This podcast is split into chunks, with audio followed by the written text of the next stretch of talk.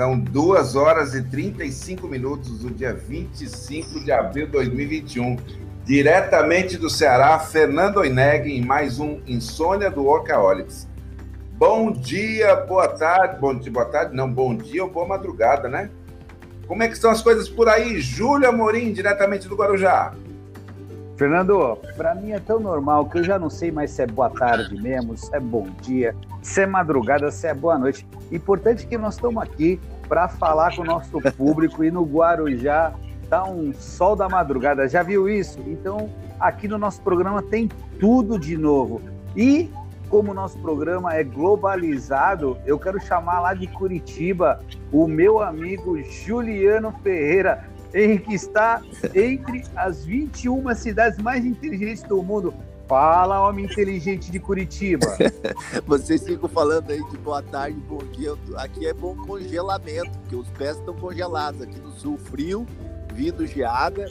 E mais um Insônia dos Orcaholics. Vamos iniciar mais um programa. Feliz da vida, uma semana maravilhosa. Outra que está vindo para se iniciar. É um prazer estar com vocês dois aqui novamente. Bom dia! Bom dia. Como pensar no futuro quando o presente é tão incerto? Ô, pergunta difícil, hein, Júlio? Hein, Juliano? Rapaz, é complicado a gente imaginar que no, no meio de tanta incerteza nós vimos um crescimento e tudo mais, de repente veio uma pandemia e deixou tudo tão incerto. Quais são as visões desse, de, de vocês com relação a, a essa pergunta, hein, Júlio? Como é que é pensar no futuro quando o presente é tão incerto? E, gente, por falar em incerteza, nós gostamos de inovação. Hoje nós temos no final um quadro muito especial que nós estamos inaugurando nesse programa. Júlio, manda daí, como é que pensa no futuro quando o presente é tão incerto? Pensando em certeza, não, né? Hoje é uma grande certeza, então, Fernando, que é o programa da comunicação desse novo alguma coisa que vai acontecer no final desse programa. É um futuro presente acontecendo aqui no Insônia do, dos Orcaholics. Realmente essa pergunta ela é muito desafiadora, Fernando. Porque você pensar no futuro, quando o teu presente é tão incerto, quando o teu presente ele não te traz as respostas, quando a insegurança bate, bate aquela aquela coisa no peito ali que te incomoda, tua cabeça as pessoas que estão aqui, por exemplo, nos ouvindo, né? Com tanta incerteza que perde o sono, põe a cabeça no travesseiro, vira de lado, vira do outro, não consegue dormir. E o legal disso tudo, Fernando, que eu quero responder essa pergunta trazendo um método com o novo normal, né? Então, lá nos anos 90, no, nos, nos exércitos americanos, surgiu lá um, um novo mundo, um mundo que se denominou VUCA, né? o mundo que se denominou na época. O que é o VUCA? O VUCA é a volatilidade, a incerteza, a complexidade e a ambiguidade. Naquela época, todos os ambientes eram muito voláteis. Voláteis. Acho que é, acho que é assim que se fala, Fernando. E, Volátil, Juliano. Volátil, né? Então tá bom. Então é por aí. Incerteza, era um, era um processo de muita incerteza, muitos ambientes complexos e muita ambiguidade para as decisões. E aquilo ali se deu com uma forma dos pensadores, seja a pessoa que estava ali como executivo de uma empresa, o empreendedor, o próprio é, é, pessoa, a pessoa que estava entrando ali no mercado, ela olhava para essas coisas e procurava se entender diante desse ambiente VUCA. Acontece que veio a pandemia 2020 está aí, o mundo se apresentou de forma totalmente é, é, diferente e o VUCA se transformou no BANI. O que, que é o BANI? É a fragilidade, a ansiosidade, a não linearidade e o incompreensível. Júlia, mas explica um pouquinho melhor, porque isso aí está meio confuso para mim. É simples, olha só que coisa interessante. A volatilidade lá de trás se transformou na fragilidade. O que acontece? As pessoas não estão fazendo mais aqueles planejamentos robustos, aquela coisa mais profunda, ok? A questão da incerteza se transformou na ansiosidade. As pessoas estão com tanto medo que estão deixando de decidir. A complexidade ela se transformou na não linearidade, o que significa dizer que agora nada se parece com um padrão de alguma repetição, para que eu utilize alguma tendência de decisão. E por último, a ambiguidade do VUCA no BANI se tornou o incompreensível, a falta de análise, a falta de entender todo dia a dia para se estudar alguma coisa. Então, de forma muito rápida, como a gente não gosta só de colocar as coisas, o que é pensar no futuro quando o presente é incerto? Vamos olhar para o Bunny e, através do Bunny, vamos ter essas respostas. Primeiro, na fragilidade. Gente, olha só, planeja sim, de forma robusta, mas faz uma revisão de curto prazo, sabe? Faz uma revisão, às vezes mensalmente hoje. Não dá mais para ter aquele plano de um ano e pensar numa revisão de seis meses. A fase diz que a fragilidade do bunny para se transformar diferente, você não ser pego por isso, é você planejar, mas revisar em curto prazo. Na questão da ansiosidade, como as pessoas estão muito inseridas no medo, tome decisão, avança, toma decisão. E olha só, uma das leituras legais que você pode fazer é busca algo ligado à inteligência emocional, que vai fazer com que você lide com o medo, mas ele não te paralise. Porque o, mesmo, o medo paralisante faz com que você não tome ação. E isso é prejudicial nessa questão do novo normal em relação ao banner. No não linear, qual é a dica? Busca profundidade, busca o equilíbrio, mas busca os dados. Se aprofunda, não dá para ser superficial. A Fiesp essa semana divulgou uma pesquisa muito profunda do cenário até dezembro desse ano e 2022. Lá tem dados de todas as naturezas, inclusive projeção do número de vacinados, o que deve acontecer no mercado, tem tudo isso aí. Então, olha só, você tem que ter mineração de dados, você tem que ter informação, busca dado para você poder lidar com essa questão do banner do não linear. E por último, incompreensível você não tem chance de não analisar, gente. Ô pessoal, vem comigo aqui, ó, vem me ouvir. Olha só, me ouve, abre o ouvido aí. Analise, analise, analise todos os dias, todos os segundos. Não tem tempo mais para você olhar uma informação e deixar para o dia seguinte. Para você deixar uma informação e olhar o mês seguinte. Você tem que olhar a informação agora. Com essas dicas, eu diria, Fernando, que essa resposta aí ela está muito bem balizada e muito bem aprofundada. Afinal, nós podemos transformar o Buca, que foi transformado em Bunny, nós podemos, através do insônia do Zorquiaóculo, transformar isso num mar de profunda tranquilidade e superação de desafios. Vai com você, Juliano. O que você pensa no futuro quando o presente é tão incerto? Nesse olhar que você tem da questão financeira, planejamento pessoal, personificado, é contigo, meu amigo. Você está na cidade dos inteligentes. sempre jogando a bola, a bola aqui. Ô, ô, ô, Júlio, é um, sempre um aprendizado ouvir você. É, informações, você começa a falar, a gente começa a raciocinar e fazer o paralelo do nosso dia a dia. Nesse, nesse, nesse tema de hoje, muito bem levantado pelo Fernando, e é atual, né? O que a gente está passando no dia a dia, no, no mundo, né? É, falando um pouco na área de, de, investimentos, na área financeira, é comum você ouvir os grandes líderes de grandes empresas e até mesmo os profissionais né, dessa área sempre falar né, pensar em longo prazo, mas você sempre agir aqui no curto prazo. Né? As pessoas são imediatistas, mas você tem que olhar para o futuro, sim, mas agir no presente. Então, essa seria a mensagem que eu poderia trazer aqui para quem está nos ouvindo em relação no que tange ao, ao, nosso, ao nosso bolso, né? aos nossos eh, recursos pessoais e das nossas empresas. É, falando um pouquinho mais aí na, na parte é, de vida, e é interessante que o Fernando trouxe esse tema e isso bateu muito durante a semana para mim, eu acabei assistindo um programa, e fica aqui até a recomendação, é um programa novo agora, chama-se Na Hora com Lacombe, é na, na Rede TV, bate aí no Google, no YouTube, foi no dia 22 de abril, o último agora, onde ele entrevista, junto com outros três, é, outros três parceiros dele, é o médico infectologista o Ricardo Zimmermann. é uma, uma pessoa lúcida que traz para gente o que está acontecendo no mundo nessa parte do Covid e o que me chamou a atenção e eu gostaria de trazer aqui para nossa reflexão dessa noite é sobre a, a questão entre sobreviver e viver. O que, que nós queremos, né? E aí pensa do lado do futuro, que é o tema dessa noite. Porque as pessoas hoje estão buscando sobreviver, né? Por causa do Covid, está acabando virando isso até que uma paranoia na, na cabeça das pessoas.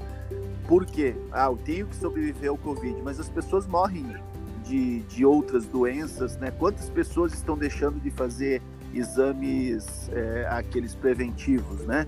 É, os números saíram, né? E, e, muita gente vai sofrer no futuro próximo, pensando no sobreviver de um vírus que está aí, já faz parte da nossa vida, a gente vai ter que lidar com ele. Muita gente próxima da gente está tá, tá partindo, né? Antecipadamente por causa desse, desse, desse movimento, desse momento do Covid. É, mas e daí? E o viver? você está deixando de viver, está deixando de participar da, das coisas que são possíveis de serem feitas, independente do vírus. Então essa que seria a reflexão. Vamos pensar no futuro, vamos pensar no presente. Então parabenizo mais uma vez aí, Fernando, um tema muito atual que vai fazer com que quem esteja ouvindo, seja na tarde, na noite, na madrugada, eh, na manhã, eh, possa refletir um pouco mais sobre esse, esse tema. Fernando, deixa eu, deixa eu te provocar. Vou voltar a essa mesma pergunta, né? Eu, eu falei um pouquinho na parte aqui de, de, de atualidade, visão, de, de sentimento. O, o, Júlio falou ali na parte de empreendedorismo. E você, na parte aí espiritual, na parte intelectual, o que, que você pode dizer com relação a este tema? Eita! É, você sabe que a neurociência vem comprovar muita, muita coisa que a ciência não, não comprovou. Né? Então, você pega hoje a, a oração, ela tem um efeito é, fabuloso no corpo do, do, ser humano. Né? Então, assim, eu, eu vendo o Júlio falar, e eu comecei a fazer algumas conexões com o que eu tenho hoje como manual para minha vida, que é a minha vida espiritual. Eu, eu procuro realmente tomar minhas decisões dentro dos valores cristãos, dentro dos valores que eu encontro na Bíblia. E a Bíblia tem diversas histórias, a gente, se a gente for olhar como, como um manual de instrução, a gente tem muita coisa interessante. Salomão, você sabe que todo mundo diz, e tem livros, que foi o homem mais rico que já existiu, né? O patrimônio líquido dele chegou a ser Juliano, você que lida muito com dinheiro, 2,2 trilhões de dólares. Cerca de. O patrimônio do, do Bezos hoje, que é o homem mais rico do mundo, é 0,9% do patrimônio dele. Um homem tinha um pouquinho de sabedoria, né? Conseguiu juntar aí muita coisa. E ele sempre deixava, sempre tem mensagens dele que eu me baseio. Uma delas é a gente tomar cuidado com o que a gente pensa porque a, a vida da gente é dirigida pelos nossos pensamentos. Quando o Júlio fala em ansiedade, em medo, é, o medo realmente aprisiona a gente. O medo realmente deixa a gente totalmente é, travado em tomar decisões conscientes. Muitas vezes a gente sabe fazer aquela ação, sabe como fazer, mas o medo ele, ele nos leva a errar. Então, muitas vezes o medo está tá ligado a a gente não tem um propósito bem direcionado, até um propósito diante de Deus. Qual é o meu propósito? O que, é que eu estou fazendo aqui, né? Qual, qual, é, qual é o meu papel? Eu tenho certeza que eu estou nesse programa junto com dois tubarões, como Júlio e Juliano, porque o meu papel hoje é poder levar um pouco da experiência minha e de pessoas que a gente convive para transformar a vida de outras pessoas. Eu quero ser reconhecido por isso. Então, na verdade, o nosso papel, qual é o nosso propósito? Gente tem o propósito bem definido e a identidade bem definida, a gente começa a lidar com as adversidades de uma forma um pouco mais leve. Então, eu achei fabuloso o, o, a fabulosa exposição do, do Júlio. Eu acho que, que a gente realmente tem que ligar as duas coisas, mas espiritualmente eu digo para vocês o seguinte: uh, nós devemos ter sim a nossa inteligência emocional, como falou o, o, o Júlio, mas nós devemos também lembrar que a nossa inteligência espiritual ela tem que estar caminhando paralelo, porque ela nos dá muita força e muita energia. É, foi ela que fez com que Golias fosse vencido por Davi. Não sei se você sabe, Juliano, Golias tinha um metro a mais do que você, meu amigo. Tinha dois metros e noventa e dois. E a, a, o fato de Davi conhecer a identidade dele fez com que ele vencesse com, sem escudo, sem nada, porque ele foi, foi, foi fazer. Então, eu acho que uh, essa noite eu, eu fico muito feliz com tudo que eu ouvi entre viver e sobreviver, entre os passos que o, que o Júlio nos deu, e fechando o seguinte: nós devemos acreditar que realmente nós temos um papel nessa, nessa, nessa vida, nós estamos aqui para transformar a vida de pessoas e ter a certeza da nossa identidade. A partir daí, as soluções vão vir de uma forma mais, mais simples. Muito obrigado pela, pela exposição de vocês dois. Eu queria deixar agora, vou passar de novo para o Júlio, porque o Júlio hoje tem uma, um quadro novidade aqui no nosso programa, um quadro que veio para turbinar nossa madrugada. Pois eu passo agora para o Júlio para ele levar turbinando na madrugada. É contigo aí, Júlio. Daqui eu já me despeço. Então vamos turbinar a madrugada, pô. Vamos lá, vamos turbinar. Turbinando a madrugada. É esse som que faz. Opa! Programa um quadro novo. O quadro se chama Turbinando a Nossa Madrugada. O que, que vocês acham, nossos ouvintes? Nesse quadro, a gente vai ter contos, citações, provérbios, histórias e muito, muito mais. Eu estou fazendo essa leitura aqui porque eu não posso esquecer nada, porque senão os meus amigos Juliano e Fernando vão puxar minhas orelhas. Mas olha só, a ideia desse quadro é o seguinte: quando você tá pensando aí que o teu avião tá em solo, aí chega aqui os malucos da madrugada, os insone, os insônia dos orcaholic, aquece essas turbinas, como você acabou de ouvir, essa turbina gostosa do avião pensando numa nova viagem, alça o voo, levanta o voo e vai voar, cara, vai voar. Vai parar de ficar em solo, vai pensar em algo diferente, e esse quadro vai fazer com que a gente sempre deixe ao final do programa uma mensagem. E que hoje esta mensagem ela vem aí com uma lição de vida. Essa lição de vida, ela está muito ligada ao que o Fernando falou agora há pouco para vocês. São dez lições de vida. A primeira é: faça o que é certo, não o que é mais fácil. O nome disso é ética. Para realizar coisas grandes, comece pequeno. O nome disso é o que nós estamos falando hoje. É planejamento. Três. Por mais difícil que seja, às vezes, aprenda a dizer não. O nome disso é foco. Quatro. Parou de inventar? Comece a remar. O nome disso é garra. Cinco. Não tenha medo de errar e nem de rir dos teus erros. O nome disso é criatividade. Seis. Sua melhor desculpa não pode ser mais forte que o seu desejo. O nome disso é vontade.